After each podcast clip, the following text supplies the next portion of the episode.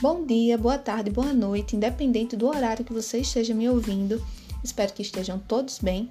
E mais uma semana se passou, mais leituras discussões nas aulas, e hoje estamos mais uma vez aqui em nosso oitavo podcast para falar sobre teorias críticas e tendências hegemônicas na educação. E para nossa discussão de hoje, teremos como base dois textos de Demerval Saviani. O primeiro deles vai abordar sobre teorias críticas e é titulado Ensaios Contra-Hegemônicos: As Pedagogias Críticas, buscando orientar a prática educativa, e o outro sobre tendências hegemônicas, que é titulado O Neoprodutivismo e suas variantes: Neoescolonavismo, Neoconstrutivismo e Neotecnicismo. E a leitura desses textos foi extremamente pertinente né, para poder compreender e aprender mais sobre esses temas. Então, eu trarei para vocês o que mais me chamou a atenção das leituras e da discussão em aula. Espero que isso contribua para os seus estudos e lhe estimule a pesquisar mais e se aprofundar no assunto.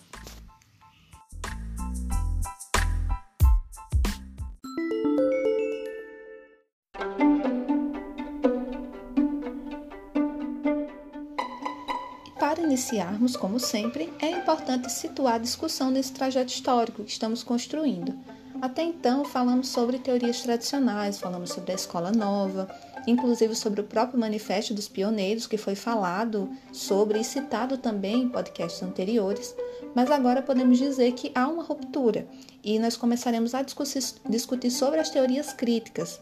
E as teorias que iremos falar hoje serão a tendência de concepção libertária, formulada e difundida pelo nosso queridíssimo patrono da educação Paulo Freire, e a segunda tendência, que ela é baseada no marxismo.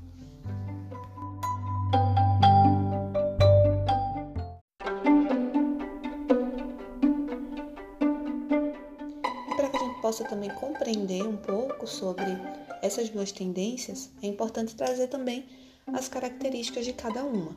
Então, é uma das características da visão libertária é uma proximidade com a igreja, a partir da teologia da libertação, e secundariamente, é, inclusive é, até as, as ideias anarquistas elas se juntaram à concepção libertária e, e que essas, é, inclusive, seriam constitutivas né, dessa, dessa tradição anarquista.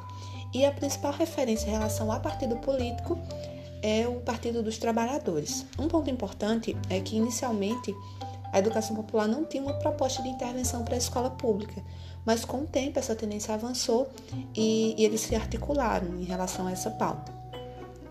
Na, na segunda tendência, que está baseada teoricamente no marxismo, é, algumas, é, dentro dessa perspectiva, algumas pessoas ainda mantinham uma visão liberal e acabavam utilizando o marxismo apenas como uma crítica às desigualdades sociais e que as escolas fossem organizadas com o mesmo padrão de qualidade né, para todos.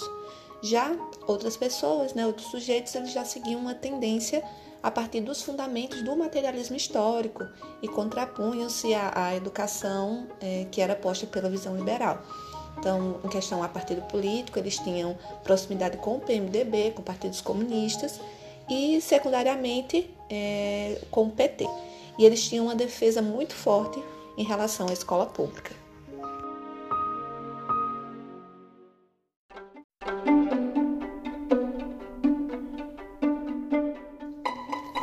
Um ponto é, a ser destacado é que, comparando as duas tendências, a tendência libertária de Paulo Freire pensava suas questões a partir do povo e não de classe, como a tendência marxista. E na proposta para a educação dentro dessa tendência é, do libertário, seria a educação popular uma educação do povo para o povo e onde encontra uma educação que estava posta naquele momento que, que era aquela educação que era direcionada da elite para a elite. Então vemos a importância dessas dessas tendências, né, tanto dessa quanto a a marxista, que ela vem romper com essa forma de pensamento dessa educação que ela é direcionada apenas para aqueles sujeitos da elite. E outra proposta de inspiração libertária era formulada pelos anarquistas, né? Como já foi dito, eles se juntaram aí a essa concepção libertária depois, né? Depois de um tempo eles se juntaram. E esses anarquistas já trabalhavam com a visão de classe ao invés de povo. E eles se juntaram a essa visão de Paulo Freire por, por ter essa perspectiva de uma educação como uma, uma organização horizontal, coletiva e que tem um horizonte de emancipação.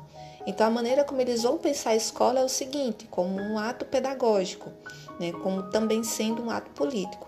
Então, todas as relações entre professor e entre aluno eram voltadas para os interesses das camadas populares e, e resolução de problemas que eram colocados pelas práticas, pela prática social dessas classes.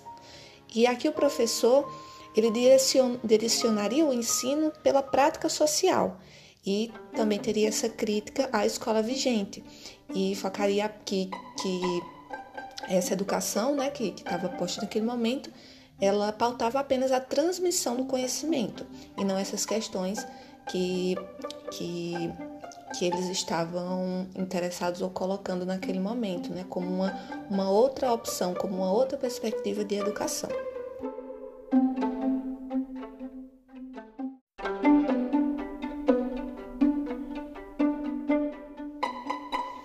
Então, passando para outra tendência marxista, né, temos a pedagogia crítica dos conteúdos. Então, essa perspectiva ela tem diversas características, mas as que mais me chamaram a atenção foi como eles veem a escola como tendo um papel primordial em difundir os conteúdos concretos, os conteúdos vivos, e que seriam indissociáveis da realidade social. E isso seria essencial para servir aos interesses populares. E a relação pedagógica é baseada em o um aluno levar a, a experiência imediata e o professor, por intermédio dos conteúdos, ele, ele buscaria compreender e ultrapassar essa experiência. Então, o objetivo é que o aluno tenha uma visão mais clara, que tenha uma visão mais unificada. Então, vai ver a escola, essa tendência, ela vai ver a escola como uma ferramenta para transformar a sociedade. Já a outra, a outra tendência que também parte né, da, da perspectiva marxista é a pedagogia histórico-crítica. E ela vai ter influência no, no materialismo histórico, também vai ter influências de Vygotsky, e a sua proposta pedagógica se inspira na forma da, de uma sociedade atual que é dominada pelo capital. E a educação é entendida como mediação do seio da prática social global. Isso seria um ponto de partida e de chegada da educação. Então, o aluno e o professor vão procurar compreender e achar soluções para os problemas postos pela prática social. Então, entre a pedagogia crítica dos conteúdos e a histórico-crítica, acaba não tendo muita distinção. Ambas vão ter uma, uma inspiração na concepção marxista, elas vão se voltar para a escola pública e as duas traziam a crítica a esse ensino reprodutivista, né, que, que estava ali vigente naquele momento.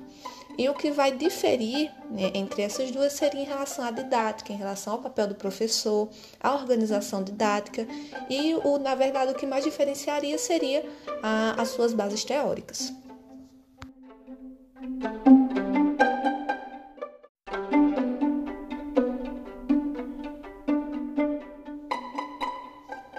E trazendo um contraponto a essas teorias críticas, essas teorias da educação que elas buscavam romper com aquela forma de pensamento da educação que estava sendo reproduzido naquele momento, que inclusive é, buscavam uma mudança social e que essas, essas tendências elas influenciam fortemente a, a nossa educação nos dias de hoje, vamos falar também sobre uma outra perspectiva, que já é algo que vai por uma outra via, em que são as tendências hegemônicas, e que elas também influenciam fortemente o âmbito escolar atualmente.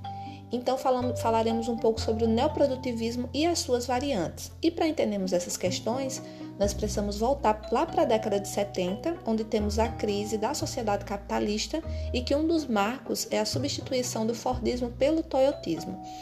E o, o, modelo Fordista ele tinha como uma base a instalação de grandes, de grandes fábricas, visava a produção em série e em larga escala dos objetos e com isso produziam muitos estoques para o consumo em massa.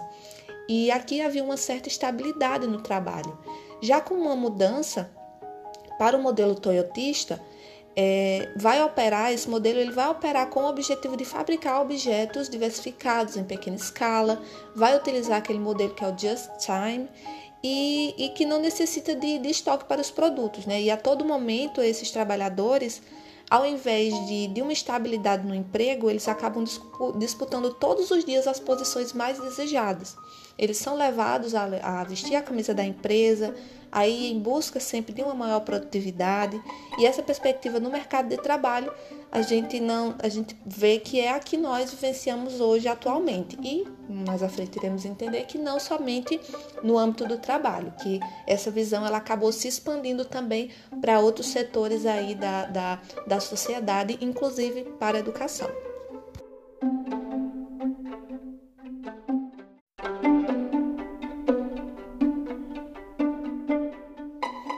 nesse cenário entra a educação como uma ferramenta para que forme esses trabalhadores. E, e, temos a educação como, como um elemento extremamente relevante para o processo econômico produtivo. Então, a educação que vai garantir que os sujeitos tenham as capacidades e as competências necessárias para atingir uma melhor posição no mercado de trabalho. Então, agora um foco no capital humano. E a educação passa a ser esse investimento nesse capital humano e que vai habilitar as pessoas para que possam disputar as vagas de mercado de trabalho.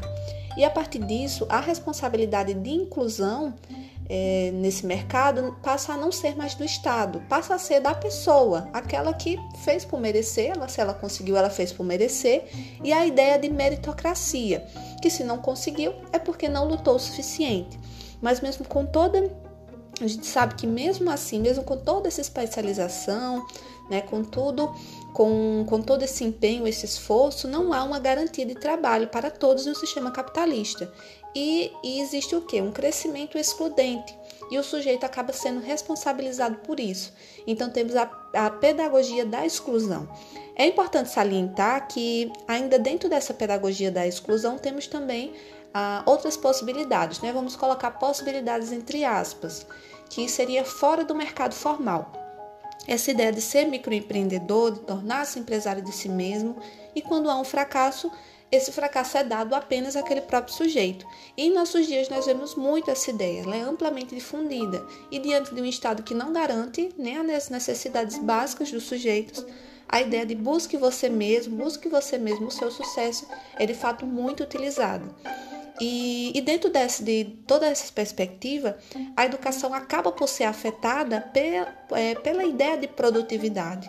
E isso é o que acaba por fundamentalizar o neoprodutivismo na década de 60.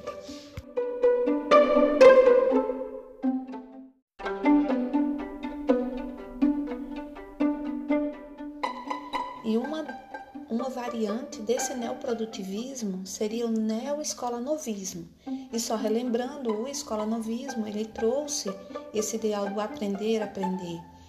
E a visão de, do início desse, desse aprender, aprender do escola-novismo, ele considerava que a criança deveria aprender como adulto, para que ele pudesse se adaptar à sociedade.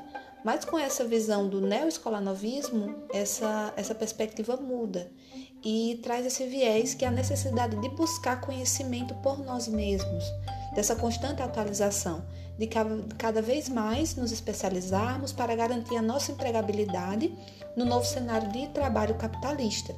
E, e o construtivismo, né, o, o, outra, outra, outra variante seria o neoconstrutivismo. E o construtivismo ele vai trazer em sua matriz teórica os conceitos piagetianos, que tem muita afinidade com o escolanovismo, e que foi inclusive a teoria que embasou esse lema do aprender a aprender. Mas no neoconstrutivismo, a perspectiva é completamente transformada. A educação ela ganha novos parâmetros curriculares e, e, na teoria agora existe um foco nas competências, que resulta nesses mecanismos adaptativos do comportamento ao meio material e social. E nesse meio material estariam as competências cognitivas e no meio social as competências afetivo-emocionais. Isso acaba por se voltar ao behaviorismo e traz essa visão de controle das emoções. E, e essa perspectiva, de fato, vejo como muito cruel, que ela acaba levando o sujeito a se adaptar aos novos moldes da sociedade capitalista e acaba por formar sujeitos conformados, conformados com a exclusão, com a necessidade de constante é, atualização e constante produtividade, e a luta, que acaba sendo uma luta de cada um do seu lugar ao sol, mas quando na verdade não existe sol para todos, nem mesmo considerando aqueles melhores, aqueles que conseguiram se especializar ou conseguiram chegar a um, a um nível né, que, que, em geral, as pessoas elas almejam. E nem mesmo essas pessoas que, vamos dizer, chegaram ao topo, muitas vezes não têm oportunidades.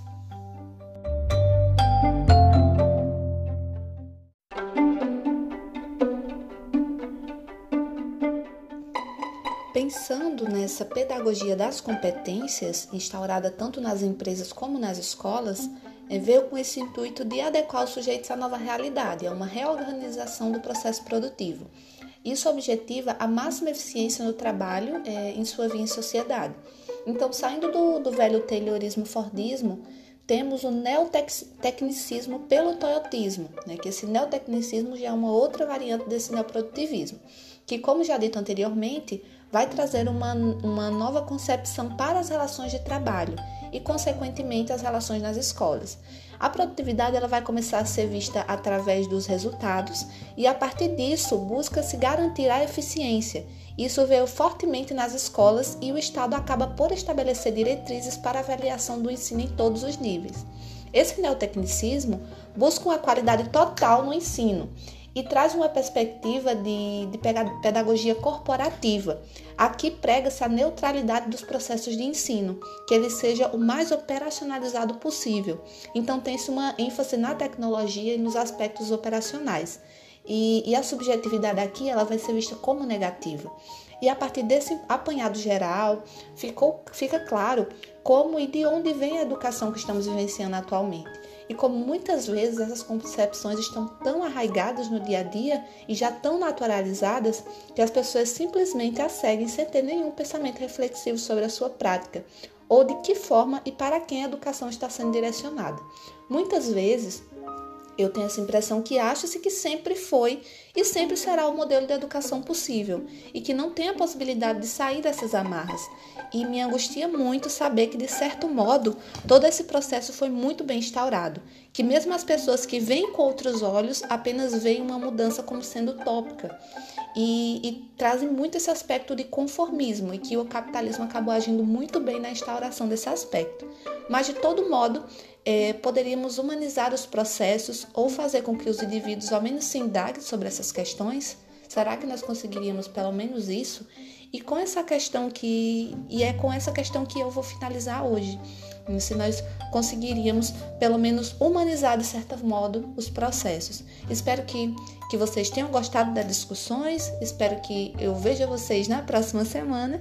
E, e é isso, pessoal. Até semana que vem.